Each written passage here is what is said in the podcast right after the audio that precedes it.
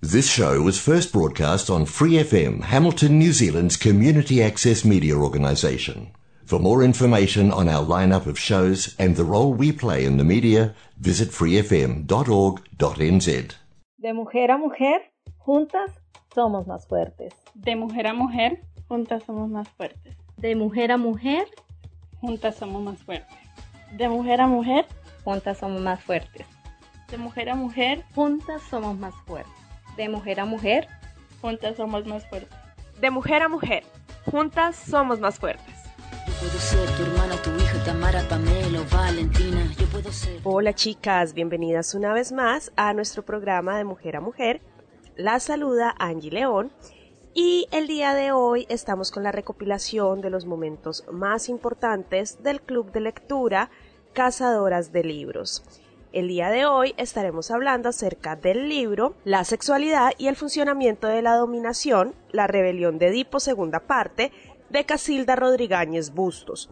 Ah, bueno, ella también por aquí menciona que anteriormente eh, las instituciones y las familias eran las que cumplían como era como suficiente para cumplir ese rol de la educación pero que hoy por hoy debido a que vivimos en un mundo estresante, lleno de patologías, debido pues obviamente al capitalismo, a que tenemos que estar produciendo todo el tiempo, ya lo que es la familia y lo que son eh, las instituciones como por ejemplo las escuelas ya no pueden cumplir ese rol de la educación y además como que se contaminan también de todo este estrés del capitalismo y ya no cumplen el rol que deberían realmente estar cumpliendo. Ella también aquí menciona el instinto materno porque yo tenía muchas dudas con el tema del instinto materno porque ella habla del deseo materno y yo decía, bueno, ¿y qué pasa con el instinto materno? Porque eso es algo que se ve mucho hoy por hoy, esa palabra del instinto materno es algo que, que se escucha mucho, por, mucho hoy por hoy y es que ella menciona acá el instinto materno, materno que sirve para hacer referencia a algo corporal e inferior, nuestra condición animal, y evitando tener que referirse directamente a la sexualidad y al deseo materno. Bueno, sí, ella habla aquí del instinto materno, pero ella no lo explica muy bien. Pero a mí me parecía yo tenía muchas dudas sobre el tema del instinto y del deseo materno, porque hasta donde yo entiendo el instinto materno es más como un mito, es algo realmente que no... No sé si alguna de pronto me lo pueda aclarar un poco, pero es como que el instinto materno realmente no, no existe y de hecho lo habíamos hablado en la sesión anterior donde ella hablaba del deseo materno y Cristi nos decía que ella hablaba del deseo materno más como por la conexión con el pequeño, con, con el bebé, con el niño, con su embarazo y con su cuerpo, que realmente el deseo materno como el querer tener hijos. ¿Sí? Que, que, que, a veces se nos atribuye como a las mujeres por el hecho de ser mujeres que tenemos que sentir ese deseo de ser madres, pero ella en el libro lo explica más como el deseo de cuando ya estás, no sé, ya estás embarazada o ya tienes a tu pequeño y ese deseo de, de derramamiento de amor eh, hacia, hacia tu pequeño, lo veo más por ese lado, pero me sigue confundiendo un poco entre instinto y deseo. No sé si alguien me puede aclarar un poquito eso. Este, Angie, em, a mí yo tenía esa duda, fíjate, pero a mí me ayudó bastante la página 170.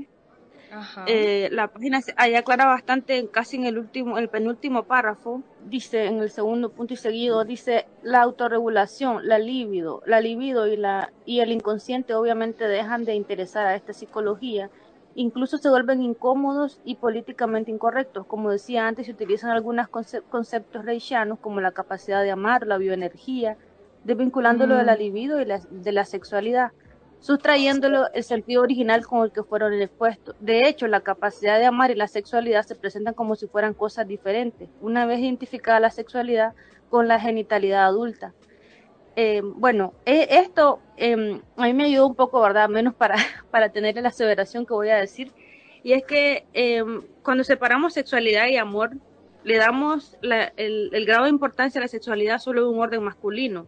Y separamos esa parte de amor, está vinculado directamente a la mujer para ser madre. Es decir, le, le, le atribuimos ese rol. Entonces dejamos la sexualidad para un último plano o casi inexistente para ella porque aunque aquí se habla en un término general de libido o libido, es que normalmente libido es como una palabra que está prohibida decirse. Es una palabra que está prohibida, pero más que todo para nosotros. Vinculándolo un poco a esto del amor maternal, es que em, nosotros tenemos, las mujeres debemos de tener esa concepción de sexo justamente para, por ese instinto maternal, por la bioenergía, por, para concebir a alguien más, no para tener esa, esa, ese placer.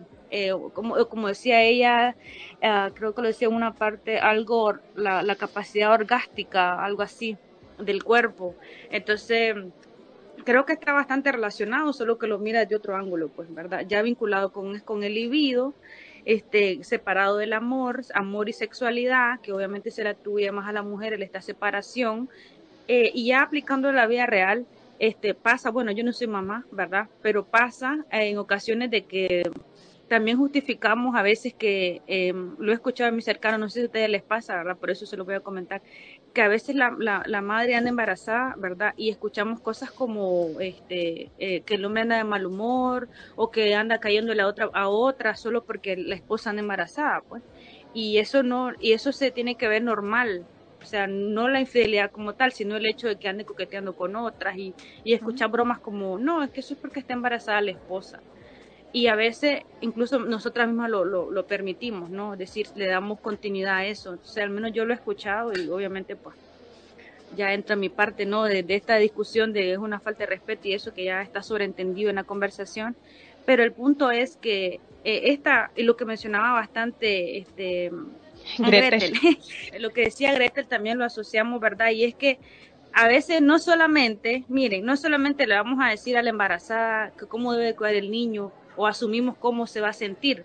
También incluso ya sabemos cómo es su entorno, o sea, ya somos expertas y expertos en el entorno de la embarazada. O sea, ya opinamos al respecto, decir, no, es que él es un, este, ese es esposo de una embarazada, no, es que ahí hay necesidades, o sea, no, nos damos esas atribuciones y normalmente cuando hacemos este tipo de comentarios, este tipo de, de, arquetipos, ¿verdad?, sociales, a quien realmente están enfocados en términos de, de perjudicar, es a la mujer, pues a la mujer embarazada, no es a su esposo, ¿verdad? Obviamente tampoco al niño, sino que se centra en ella, pero no lo miramos así, no lo miramos así.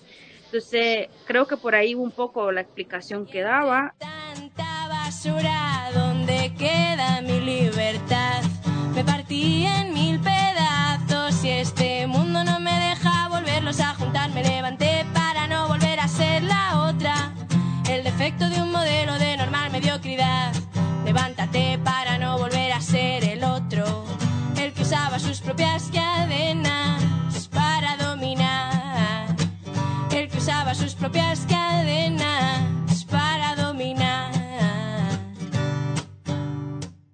Otra cosa bastante interesante este, que mencionaba, ¿verdad? De lo que hemos venido hablando, Angie, es esto de, de, de que cuando nosotros nos escondemos las emociones, este, normalmente ella creo que le llamaba, si, me corrige Matilde o, Angie, no sé, o sea, los que los leyeron, este, la psicología adaptativa. No sé si ustedes recuerdan esto, que en el libro salía algo de la psicología adaptativa. Es decir, que la psicología adaptativa, en vez de eh, reconocer todo el recorrido que ha tenido la psicología, los avances que ha tenido, por ejemplo, en, conocer un poco la mente, ¿no? En estas cuestiones de, de algunos trastornos mentales, no, no se enfocan en eso, en el avance como tal de la psicología, pues, sino que más bien se, viene una parte que le llama a ellos psicología adaptativa, que es donde justamente vos atendés a esta parte de la sociedad que está a punto de revelarse, casi así. Decir, a esa persona que no, que no está escondiendo sus emociones, a esa parte necesitamos atender.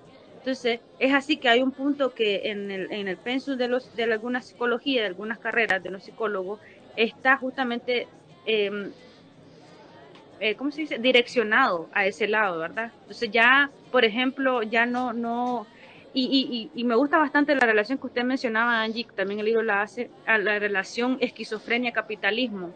Es decir, suena bien, eh, suena bien fuerte eso, pero realmente, bueno, a mi parecer es así, y creo que ha sido también la relación esquizofrenia-capitalismo, porque eh, esa esquizofrenia es, un montón de, de, sentimientos, emociones, pensamientos que no pudieron en algún momento explotar, que te exigieron que deberías controlarlo. Entonces, y que el sistema te obliga a que sea así, Entonces, que, que debes de hacerlo de esa manera. ¿Y qué pasa? Hay un punto que ya explotas y lo que hacemos es justamente como sociedad excluir a esa persona. Es decir, en vez de enfocarnos en conocer tipos de tratamiento y cosas así, ¿no? O cómo evitarla incluso, sino que más bien lo que hacemos es la excluimos de la sociedad porque no nos interesa y, decimos como psicólogo, voy a enfocar en esta persona, me voy a enfocar en la Nielka que está escondiendo, que, está manifestando mucho la ira en vez de enfocarnos en esa otra persona y con la Nielka trabajar desde otro ángulo, la psicología. Ella por aquí también menciona de cómo nosotros también, mm, muy de la mano con lo que mencionaba Anielka, mm, cómo nosotros mismos también empezamos a reproducir ese orden social. De cómo no sé si sea esta parte, Angie, en donde dice que hay una homología entre el orden social y la formación psíquica individual. Y fue, dice que fue Hemreich quien por primera vez constató eh, esta correlación, quien por primera vez constató esta correlación en su verdadero contenido al percatarse, ya me perdí. Página 173, si gusta le ayudo, Mati. Sí, hay una homología entre el orden social y la formación psíquica individual. Y, fue eh, Will Henry Rich o algo así, quien por primera vez, dice, constató esta correlación en su verdadero contenido al percatarse de la adecuación de la estructura caracterológica de las personas a las relaciones de dominación y a la jerarquía social. Ajá, sí, subrayando también la relación entre el orden social y el malestar individual, la sociedad neurótica que la dominación y el, y el fratricidio crean.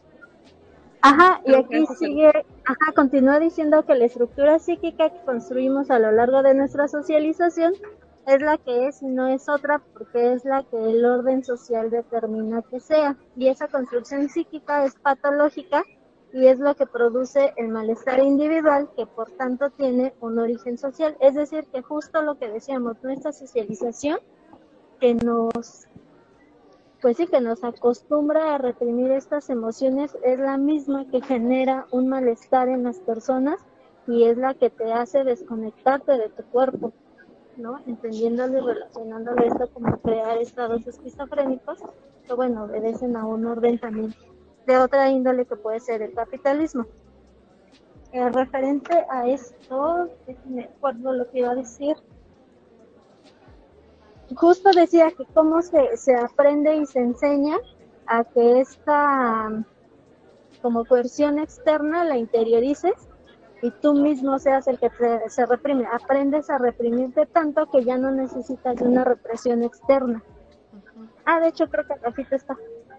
Sí, ella creo que acá dice que la autorrepresión de cada criatura humana que ejerce sobre sí misma forma un sistema complementario. Ambas formas de represión, la externa y la interna, funcionan de manera complementaria y sincronizada.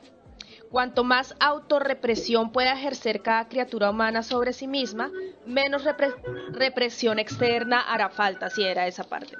Y en este sentido creo que eh, me parece que es al principio del capítulo cuando habla un poquito de la sublimación, que es esta manera que tenemos como socialmente madura de, de estas emociones reprimidas, ¿no? De cómo las manifestamos a través de conductas socialmente aceptables. solo quería agregar una percepción que me da bastante, ya voy rapidito, una percepción que me da bastante hasta donde he leído los capítulos, es que este sistema, el capitalismo y realmente patriarcado, decía ella, porque el capitalismo es solo como una, una ramita de todo el sistema patriarcal, y es que este, a nosotros desde pequeños nos, nos, quieren enseñar que hay una forma de vivir una sola línea y el problema es que realmente todos somos diferentes, no podemos seguir esa línea. Entonces, eh, cuando vos, tu, cuando tu mente quiere crear otra, otra forma de, de, vivir o de actuar o de emociones, que es lo que, lo que estamos hablando, entonces ahí ya no cae bien en el sistema y es donde vos tenés que, a fuerza, ¿verdad? Sí o sí, tenés que adecuarte. Entonces se crean este montón de mecanismos para que vos te alinees y no seas el raro. Pero no solamente porque seas el raro y ya, porque incluso se ha creado un grupo de raros que le conviene al sistema, sino también para que, decía bastante bien ella, para que no te rebeles. Entonces creo que el mensaje está aquí es esto, justamente, pues mi percepción, ¿no? De que hay una nomenclatura de cómo debe ser nuestra forma de vida, de cómo debemos reprimir nuestras emociones, de cómo incluso debemos hablar y expresarnos y actuar, ¿verdad?, en sociedad, para que el fin último del sistema es que obviamente pues nosotros seamos siempre las sumisas, ¿verdad? Haya siempre esa relación eh, de, ego, donde obviamente no es nuestro ego el que prevalece como mujeres, sino esa relación eh, masculina-femenina, donde nosotros somos las sumisas y que obviamente siempre va a prevalecer esa parte de una mujer que no o un ser humano que no va que no va a seguir esas líneas y es ahí donde te dicen enfócate en ese que está a punto de revelar si no nos conviene. ¿Qué tal chicas? Eh, qué interesante escuchar el capítulo del libro, me interesa mucho, lo voy a leer y eh, me gustaría como creo que es súper importante resaltar porque Casilda escribe mucho a través de su experiencia con la bioenergética y mm, a través de eso recalcar la importancia que tiene el cuerpo en, nuestro, en nuestra psiquis. Porque lo que dice básicamente Casilda es que la capacidad orgástica del cuerpo, que en el fondo es la capacidad que tiene el cuerpo de tender hacia el placer, eh, no hacia el sufrimiento, no, nos atraviesa por el cuerpo. Entonces, eh, la importancia de la escucha corporal, porque el cuerpo te dice si algo te gusta o algo no te gusta. El cuerpo sabe si esto que tú estás haciendo es desde un deber mental o es de un deseo corporal. Yo creo que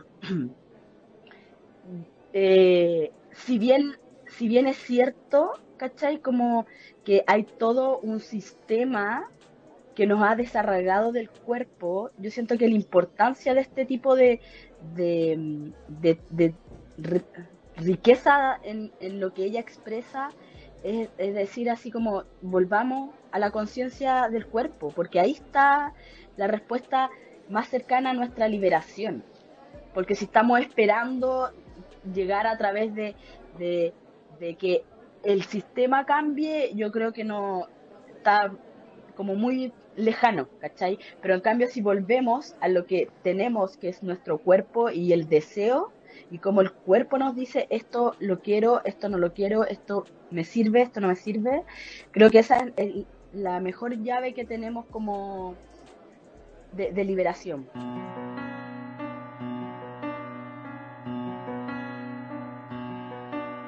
No nos gusta tu forma anticuada de hablar, de hacernos de menos, de no dejarnos entrar. No nos gusta la forma anticuada de estar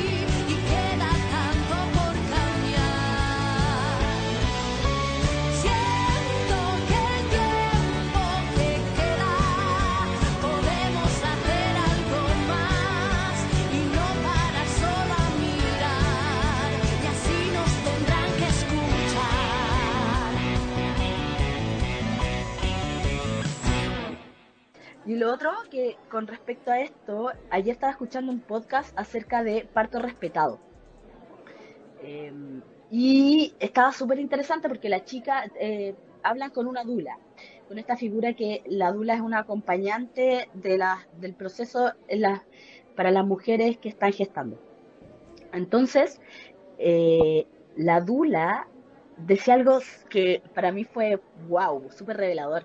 Ella decía, un parto respetado no significa que tú vas a tener parto natural en tu casa, con, con, en, en una piscina. No, el parto respetado es respetar el deseo de la madre.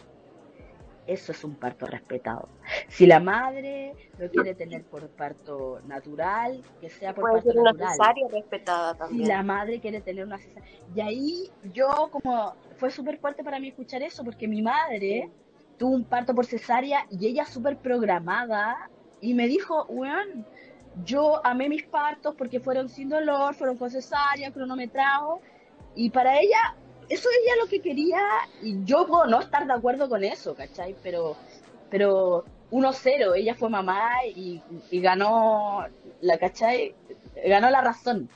Eh, el día que yo sea mamá, que se me respete mi forma de, de parir Claro. si es que, si es que quiero serlo. Entonces me parece también súper interesante como esa, esa concepción que dio, ¿cachai? Del respetar el deseo de la mujer en el parir, porque también hay que, yo siento que también las mujeres tienen un peso de que el, el parto sea una cosa casi que se van a iluminar y lo van a pasar bien y va a ser fantástico. Y como que también sacarle esa presión a las mujeres. ¿Cachai? Así como, oye, ya parir es, es- es la mensa pega, así que hazlo como tú lo quieras hacer y, y- y en eso quédate tranquila, ¿cachai?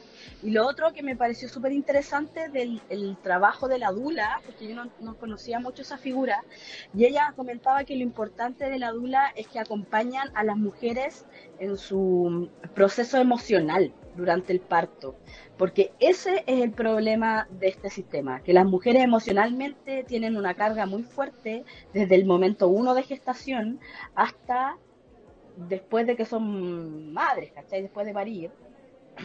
Y no, nadie les acompaña en ese proceso, pu. porque es real, o sea, sí hay amigas y todo, pero eh, eso es un viaje absolutamente aparte, ¿cachai?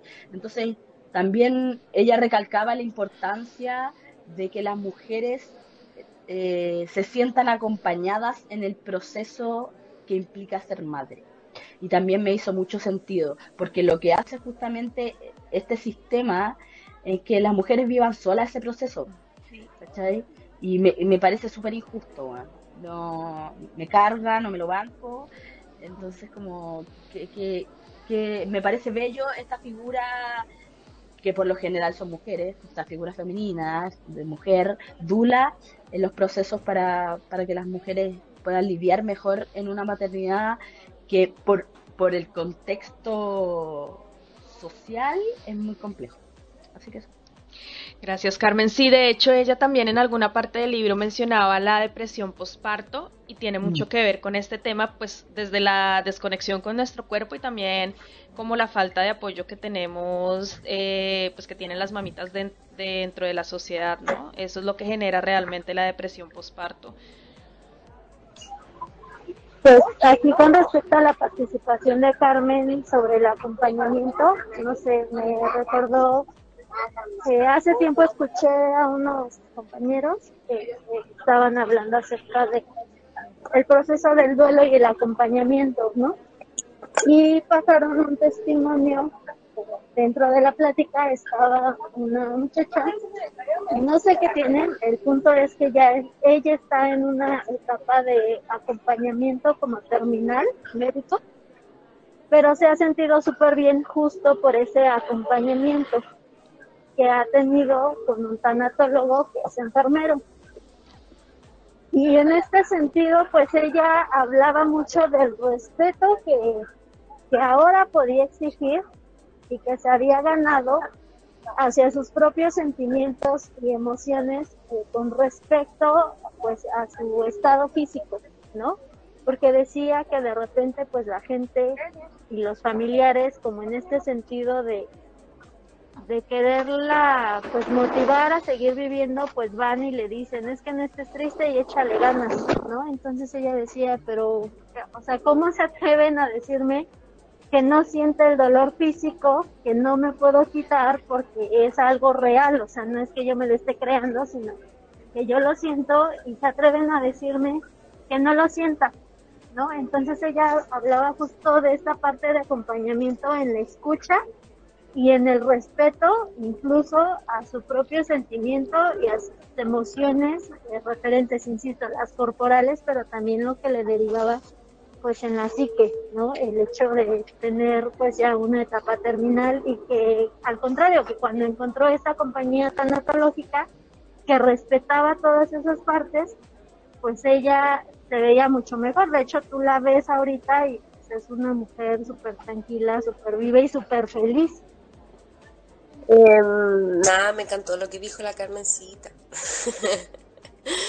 Em, que es verdad, pues yo igual he estado aprendiendo harto de parto porque, mm, bueno, estoy embarazada.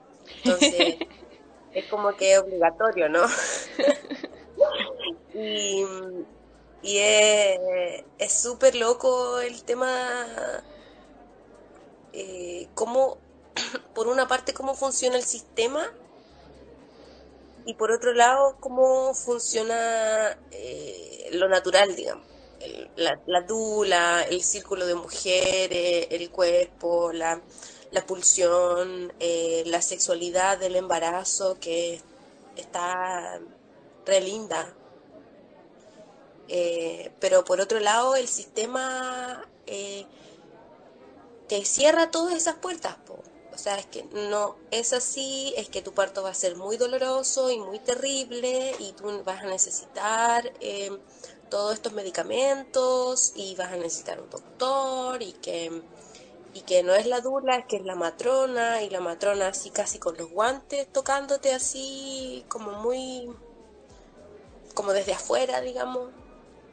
Entonces, ha sido, ha sido súper cuático el, eh, mi, proceso porque mm, dándome cuenta de esas cosas que, que claro, quizás antes las sabía, pero como que no las había, como que no las había bajado a tierra, no las había dado la importancia. Por ejemplo, mi mamá me contaba de, de cuando ella parió, ella tenía 17 años cuando me parió a mí, y las enfermeras le decían, ya pues le decía, puja si no, no que te gustó tanto abrir las piernas, y como cosas violentas, violentas. Y mi mamá las contaba así como, como chiste. Como algo normal. Entonces ahora, eh, claro, vivimos en una sociedad que está de mierda, o sea, mala, mala para nosotras. No, en donde no se nos respeta, no se nos considera, no. Mujer así la, segunda clase nomás, po. Y, y está re bueno poder aprender estas cosas y está re bueno poder hacer lazos con mujeres, con ustedes, con las otras chicas del, del otro book club o, las chiquillas de, de nuestros colectivos feministas, qué sé yo, porque cierto que siento que de alguna manera estamos em, encontrando una salida a esto, a esta mierda de sociedad en la que vivimos, porque en verdad que está todo mal. Sí, total. Eh, así que esa es mi reflexión, las amigas son la salida. Ahí vamos. Gracias, Gretu. Sí.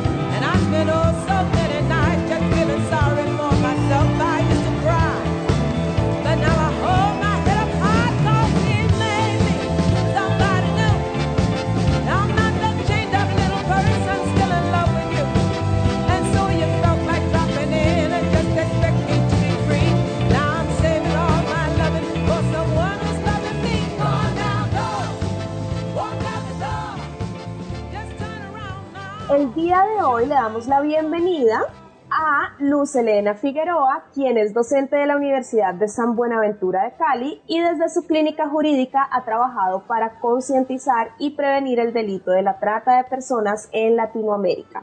Hola Luz Elena, bienvenida. Por favor, cuéntanos un poco sobre tu trayectoria, sobre lo que haces, qué es una clínica jurídica y de qué manera tu trabajo aporta para la reivindicación y promoción de los derechos de las mujeres. Hola, ¿cómo estás? Eh, muchas gracias por la invitación que me hacen. Eh, bueno, comienzo por contarte que eh, soy abogada, soy docente de la Universidad de San Buenaventura de Cali en la Facultad de Derecho y desde que yo ingresé eh, yo implementé algo, un espacio que se llama clínica jurídica. En la clínica jurídica con nuestros estudiantes que están en práctica ya de los últimos semestres, nosotros lo que hacemos es adelantar eh, acciones de litigio estratégico. ¿Qué quiere decir litigio estratégico? Son acciones eh, judiciales o no judiciales que tienden a la protección de los derechos de, las, de, grupos de personas vulnerables. En esa, en esa medida, eh, nosotros hemos acompañado, por ejemplo, a víctimas de violencia basada en género, mujeres víctimas de violencia basada en género, eh, hemos hecho acompañamiento en ruta. Eh, hemos eh, estado los últimos siete años, eh, digamos, también haciendo prevención y sensibilización en el tema de trata de personas, porque eh, en la clínica jurídica entendemos que no solamente son acciones, y, eh, por decirlo así, solamente judiciales o de, de, litigio judicial, sino que entendemos que la labor del abogado también es hacer prevención y sensibilización. ¿Cómo empecé con el tema de la trata de personas? Cuando yo llegué a la Universidad de San Buenaventura hace siete años, yo, yo ya había hecho, digamos, unos, eh, unos acompañamientos en la clínica jurídica de la Universidad ICESI de Cali, entonces, cuando yo llegué a la Universidad de San Buenaventura, eh, hablé con nuestra decana y nuestra decana estuvo de acuerdo con que implementáramos ese espacio también en la Universidad de San Buenaventura. Empiezo yo en esa búsqueda eh, de informarme sobre, digamos, los derechos humanos en Cali. ¿ya? Entonces, una de las cosas que hice fue revisar el informe de la Personería Municipal de Cali sobre los derechos humanos en Cali en ese año revisé yo el, el informe y vi eh, el tema de trata de personas. Era la primera vez que, que, una institución pública hablaba de trata de personas, la primera vez para mí. Entonces me llamó mucho la atención. Eh, conseguí una cita con uno de los funcionarios de la personería de Cali, que pues coincidencialmente fue docente de nuestra universidad y siempre trabajó el tema de derechos humanos. Entonces me vio como muy interesada en el tema y me dio bibliografía y por ahí arranqué. ¿ya? Entonces yo dije, bueno, esto, esto es, es algo novedoso, es algo de lo que en las facultades de Derecho no se habla y es horriblemente lesivo a los derechos humanos de las personas. Entonces, iniciamos con unas charlas a nuestros estudiantes. Los funcionarios de la personería municipal llegaban a los salones de nuestros estudiantes, les conversaban sobre el tema y arrancamos con, con los estudiantes que, eh, los y las estudiantes que eh, eh, se sensibilizaron fuertemente y se vieron como, como identificados con el tema. Desde ahí ya arrancamos. Una de las líneas fuertes de trabajo ha sido la trata de personas. De tal forma que nosotros hacemos parte del Observatorio Latinoamericano contra la Trata de Personas, hacemos parte del capítulo Colombia, y en este momento le estamos, eh, pertenecemos a una red eh, universitaria que da apoyo a la Oficina de las Naciones Unidas contra la Droga y el Delito en tema de trata de personas y hace dos años estamos trabajando el tema de tráfico ilícito de migrantes. Entonces, eh, digamos que la, lo, lo, fabuloso de este trabajo nuestro es que eh, ya nos conocen eh, a nivel regional, a nivel nacional, de tal forma que digamos que nuestra línea no tiene el fuerte de atención a víctimas, pero como ya nos conocen, en esa, digamos que durante este periodo nos han llegado tres situaciones eh, que, puede, que hemos podido abordar, ¿ya?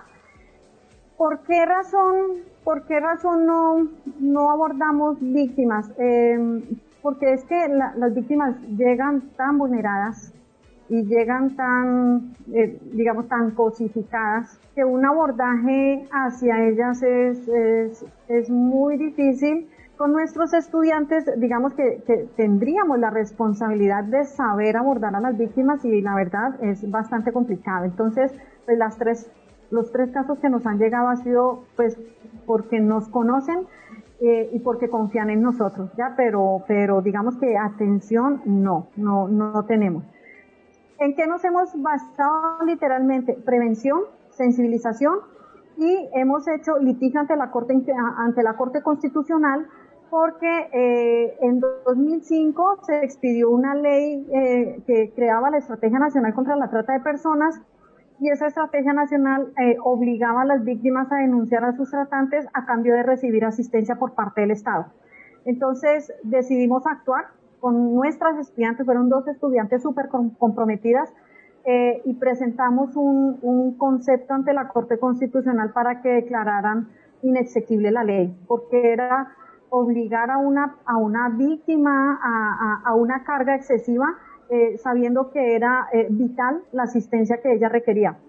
¿Por qué era una carga excesiva? Porque eh, de acuerdo a los informes que se han rendido por parte de Naciones Unidas, organizaciones no gubernamentales, es que los tratantes de personas son organizaciones internacionales estructuradas muy fuertes y muy agresivas de tal forma que lo único que quieren las víctimas es ocultarse, ¿ya? Es, es, es exponerse, no exponerse y no exponer a sus familias.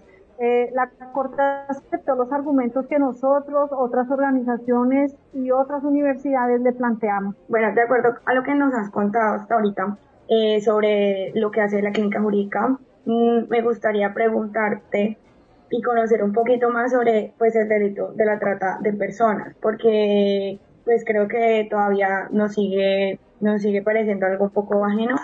Entonces, sí, o sea, quisiera preguntar, bueno, ¿qué es el, el delito de la trata de personas? Ok, eh, Así como...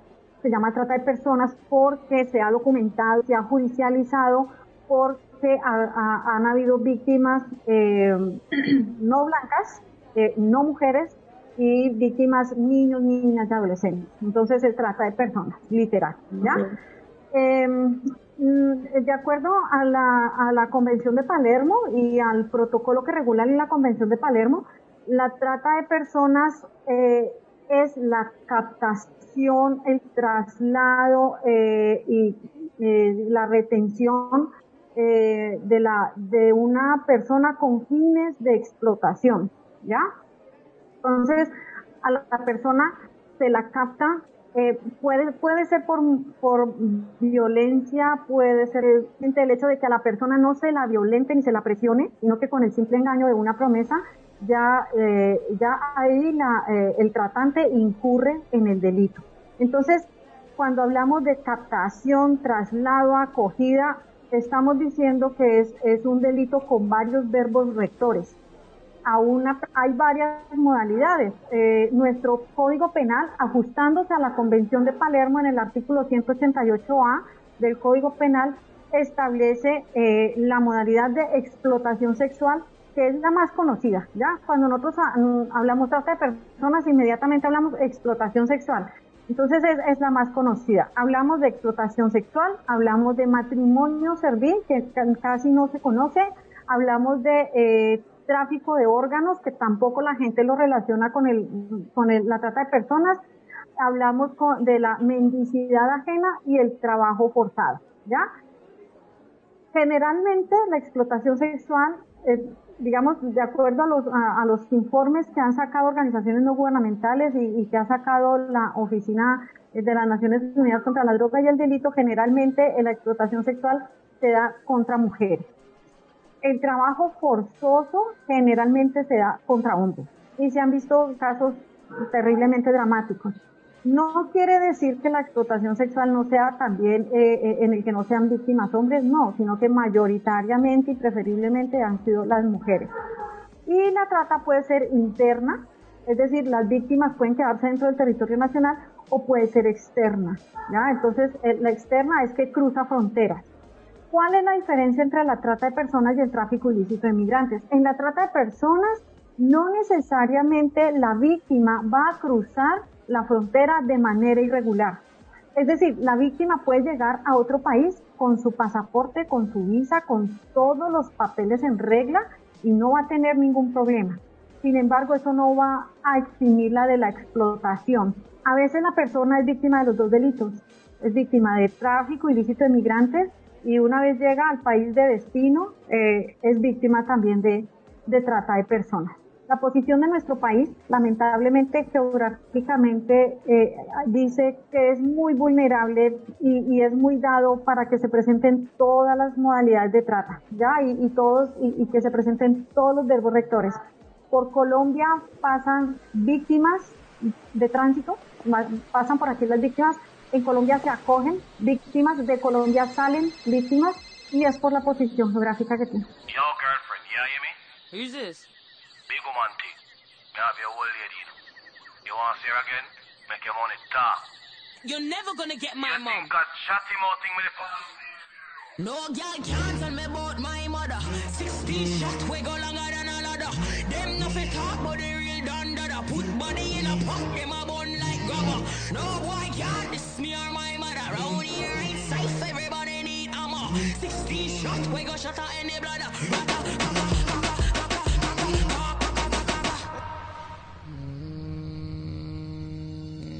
You gotta be better than a King Stony. Kiss my mother, then your skin start bleed. So don't bother mess with my mommy, with my mommy, with my mommy. If I take your bad, say you better than she. If the gaga back, long time them don't eat.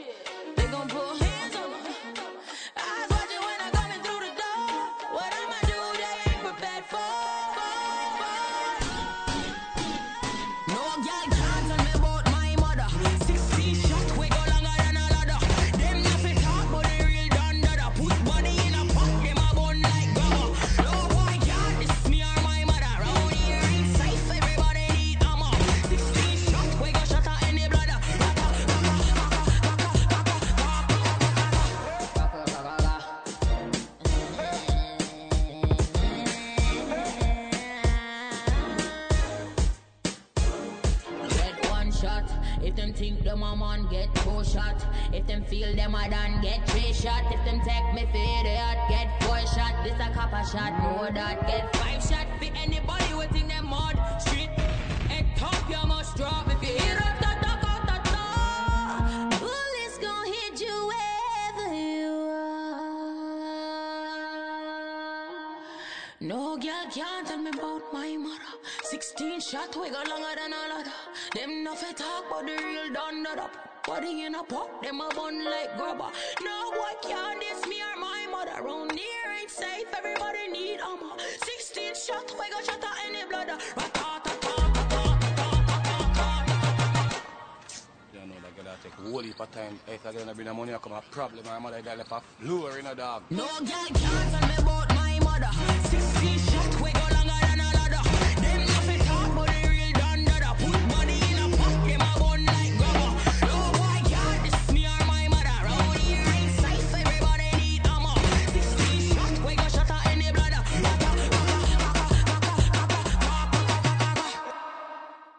Bueno, tú mencionabas que las mujeres estamos en mayor exposición a ser víctimas de trata de personas. ¿En qué situaciones las mujeres podemos estar expuestas a ser víctimas de, la trata de personas?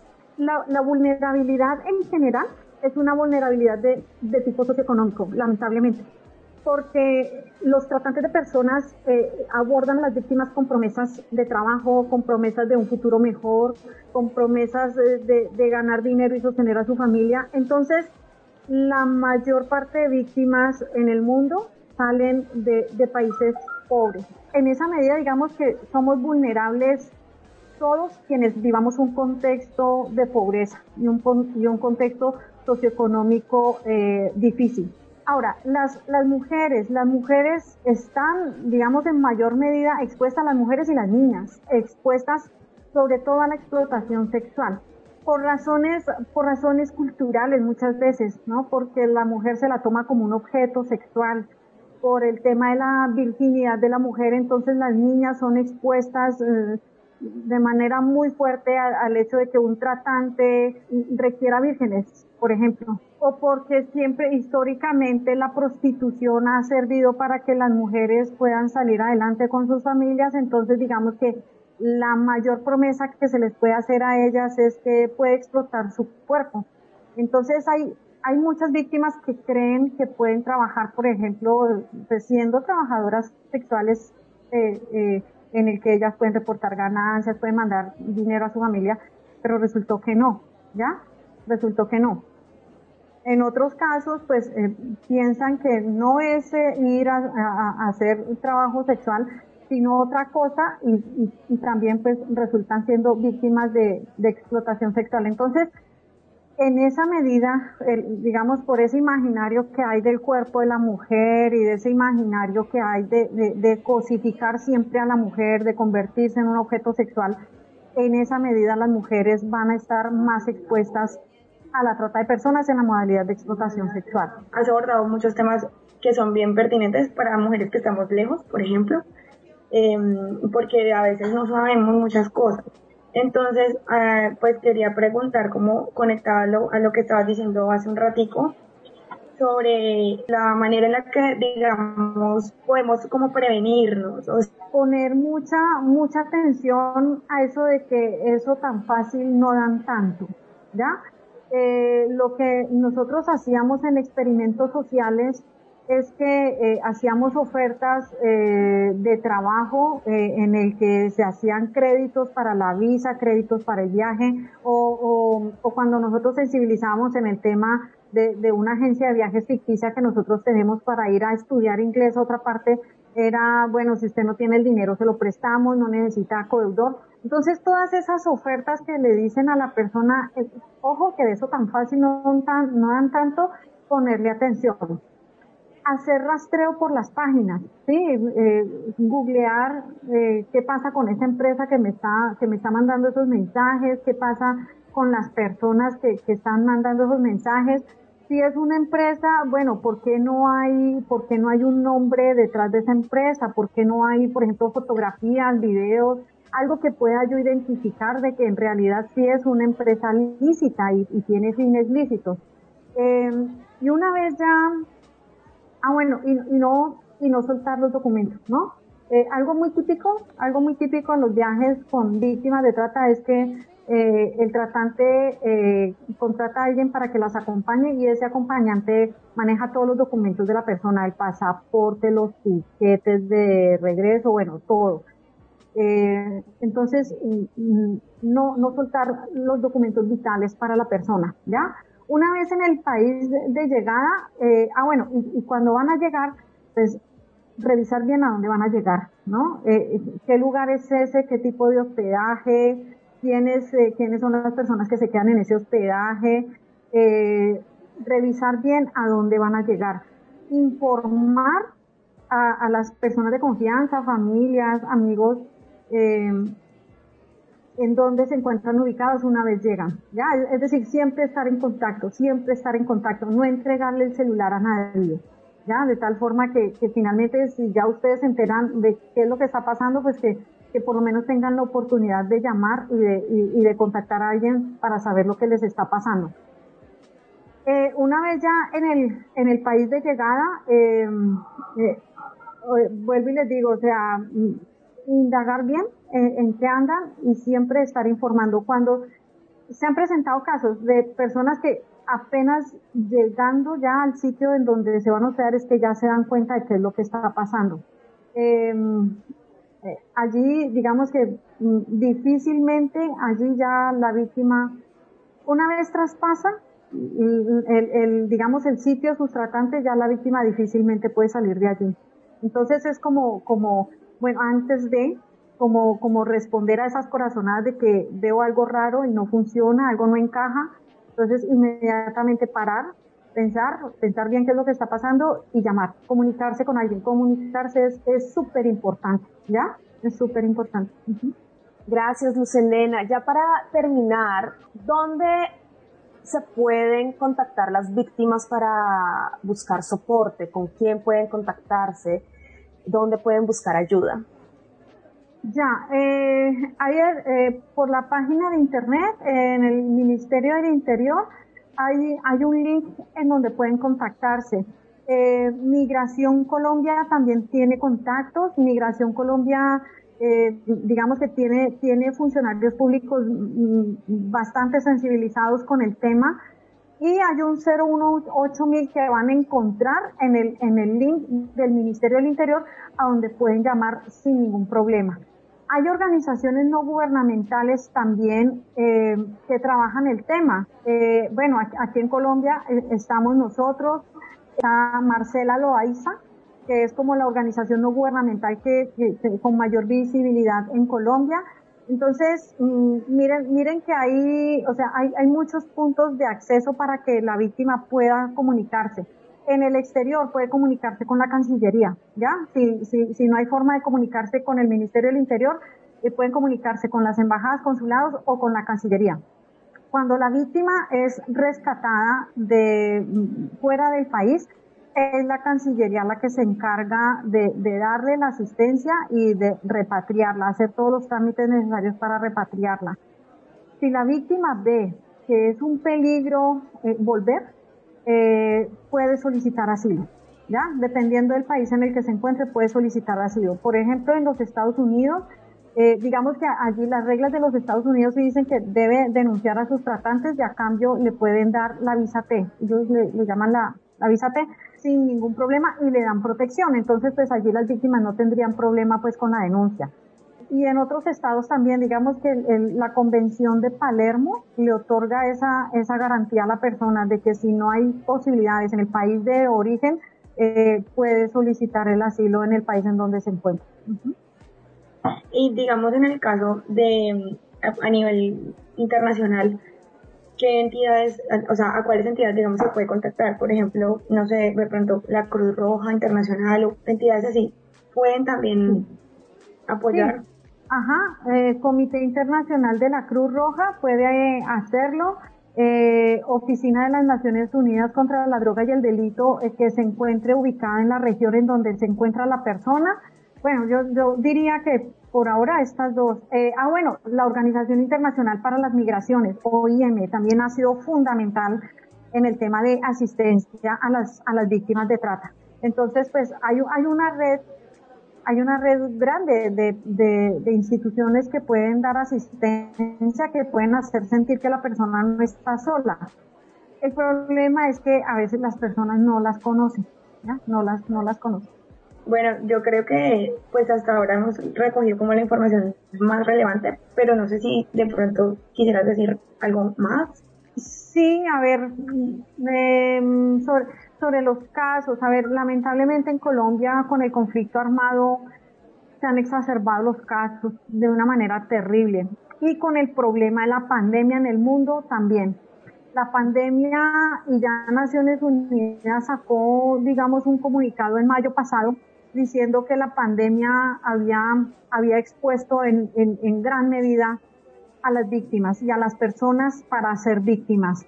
¿Por qué razón? Por las condiciones de pobreza en las que nos estamos sumiendo por la pandemia y porque los países están tomando medidas que no están teniendo en cuenta a las víctimas, es decir, eh, las medidas de cuarentena, las medidas eh, de toques de queda y de aislamiento hacen, por ejemplo, que se pare el transporte y eso expone a la víctima en el lugar en el que se encuentre a que si no sale de allá puede salir mal librada y puede inclusive perder la vida.